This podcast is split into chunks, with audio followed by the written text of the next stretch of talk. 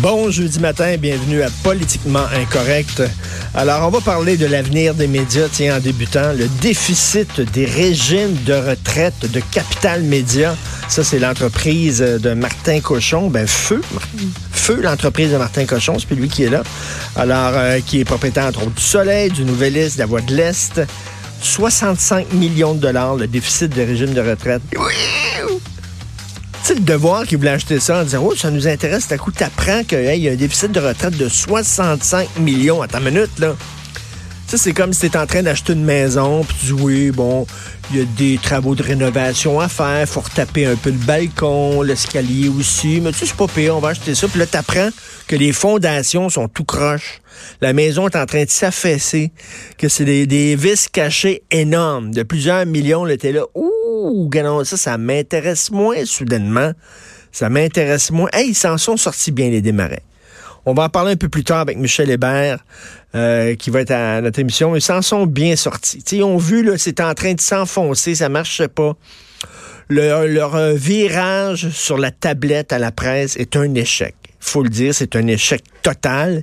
Guy Crevier a mené la presse, euh, veut dire, à sa tombe en laissant tomber le papier, en utilisant la tablette, qui est un objet que euh, que les gens achètent de moins en moins parce que les jeunes ont un téléphone dans leur poche, puis un gros ordinateur à la maison, puis l'entre-deux qui est la tablette, c'était bien hot avant, mais c'est beaucoup moins hot aujourd'hui.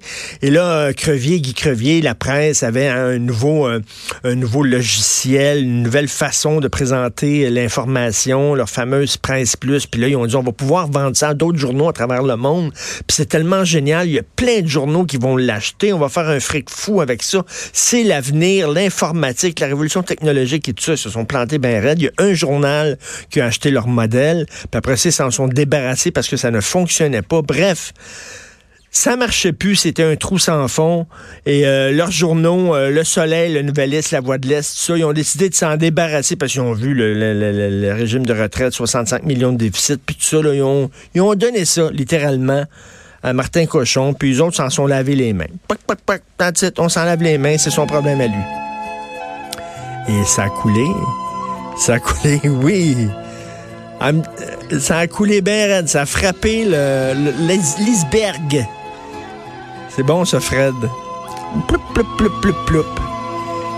Et là, il, demande l'aide des médias. Puis là, il y a Pierre-Carl Pelado qui dit non, non, non, on n'a pas les quêteux, on n'a pas à leur donner de l'argent. Puis là, il y a peut-être des gens qui disent il est pas solidaire, Pierre Carl. Pourtant, c'est un mania de la presse. Il devrait être solidaire avec les autres entreprises aussi qui ont de la misère. Puis plutôt que de dire non, moi je fais cavalier seul, puis on devrait pas leur donner de l'argent. Je vais rien vous expliquer sa position. Vous serez d'accord ou pas d'accord? Je vais rien expliquer la position parce que moi, j'étais au centre du fameux lockout du Journal de Montréal. Vous vous souvenez, il y a plusieurs années, il y a eu un lockout. Je vais vous faire un petit cours d'histoire du Journal de Montréal. La révolution technologique, c'est pas d'hier, ça.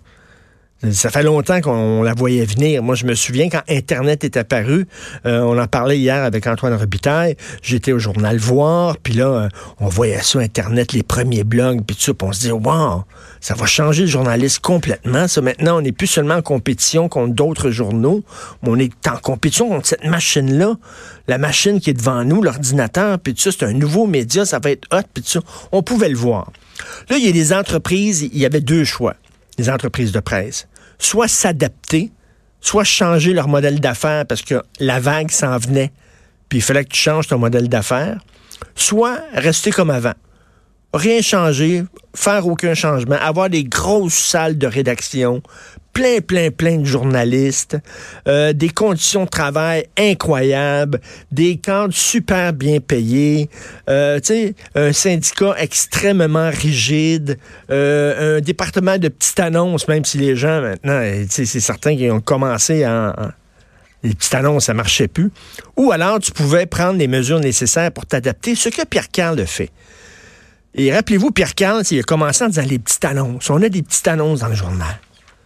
Il y a des madames, parce que c'était des madames qui travaillaient dans le département des petites annonces, qui, puis là, il dit, ça marche plus. Les gens n'annoncent plus dans les journaux pour les petites annonces. Ils vont sur l'équivalent de Kijiji à l'époque, puis des affaires comme ça. Fait qu'il a dit, on va se débarrasser du département des petites annonces, c'est plate. Il y a des gens qui vont perdre leur job, c'est super plate, mais il faut s'adapter. Ça donne rien de garder un département de petites annonces. Et là, il a décidé ben, de se départir des gens qui travaillaient là-dedans. Et là, les journalistes ont dit ça n'a pas de bon sens, puis ils sont sortis à dehors. Hein. Euh, ils étaient solidaires des madames des petites annonces qui perdaient leur emploi. C'était 888, 8888, c'est ça, hein? 888, 888. C'est les petites annonces. Oui, c'est vrai. 888, 888, parce que ça va vite, vite, vite, vite, vite.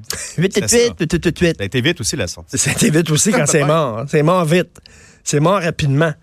Et là, il y a eu le camp puis là, les gens ont dit c'est épouvantable, euh, Québécois. Euh, puis là, euh, Pierre Carl aussi a dit écoute, il n'y en aura plus de grosses salles de rédaction comme avant. On veut que les journalistes soient mobiles, qu'ils sortent dans la rue, puis tout ça. Fait que au Journal de Montréal, maintenant, il y a une toute, toute petite salle de rédaction. Il y a pas, les journalistes se tiennent pas là. Les journalistes sont dans la rue, sont chez eux, sont dans leur chambre, ils se promènent, etc. Euh, il a diminué le nombre de journalistes. Là aussi, c'était plate. C'est une situation qui était difficile, une décision difficile à prendre. Mais il a fait ça. Bon, Bref, Pierre Carl et Québécois, ils ont fait ce qu'ils ont dû faire, puis c'était des décisions extrêmement impopulaires à l'époque. Il s'est fait rentrer dedans, c'était un bulldozer, c'était un bully, ça n'a pas de bon sens. Or, aujourd'hui, tout le monde se rend compte que, ben, il a bien fait. Québécois, ils ont bien fait. Ils ont pris des décisions qui étaient à l'époque impopulaires, mais c'était les décisions qu'il fallait prendre. Alors, Pierre Carl a dit, attends une minute, là il y a des journaux des entreprises de presse qui n'ont rien fait. Ils ont continué avec leur vieux modèle d'affaires. Ils ont pas, se sont pas adaptés à la nouvelle réalité. Puis là, soudainement, ils boivent la tasse, ils coulent comme le Titanic, puis là, il va falloir les aider. Ben là, non, on veut une entreprise, à un moment donné, là, si, tu t'adaptes pas puis tu coules, ben tu coules. C'est ça. Fait c'est ça sa position. C'est comment ça se fait que soudainement, on va aider des entreprises qui ont été mal gérées. C'est ça l'affaire qui ont été mal gérées. Et je reviens là-dessus, je l'ai déjà dit, mais je reviens là-dessus. Pourquoi il y a eu une baisse de lectorat aussi dans certains journaux? Peut-être parce que ces journaux-là étaient déconnectés du monde. Tu sais, 70% des gens sont pour la loi 21, par exemple. Puis tu lis certains journaux, puis c'est rien que des textes contre la loi 21. Rien. Rien que ça. Vous êtes raciste, une loi xénophobe, puis tout ça. Le Québécois ordinaire qui, vous, qui appuie la loi 21, il lit ces journaux-là, puis il les regarde. une, autre chronique, puis une chronique, puis une autre chronique, puis un éditorial, puis un texte, puis ça, puis c'est rien que ça. On est contre, on est contre. Il se reconnaît pas là-dedans. Il se reconnaît pas. Il y a des gens qui ont, senti qu'ils étaient abandonnés euh, par, par leurs journaux, puis peut-être que, bon, ils ont quitté ces journaux-là pour effectivement d'autres sources d'information. Euh, la diversité d'informations, c'est bien d'avoir plusieurs journaux, oui, mais c'est le fun aussi d'avoir une diversité d'opinions au sein même du journal, de ton journal.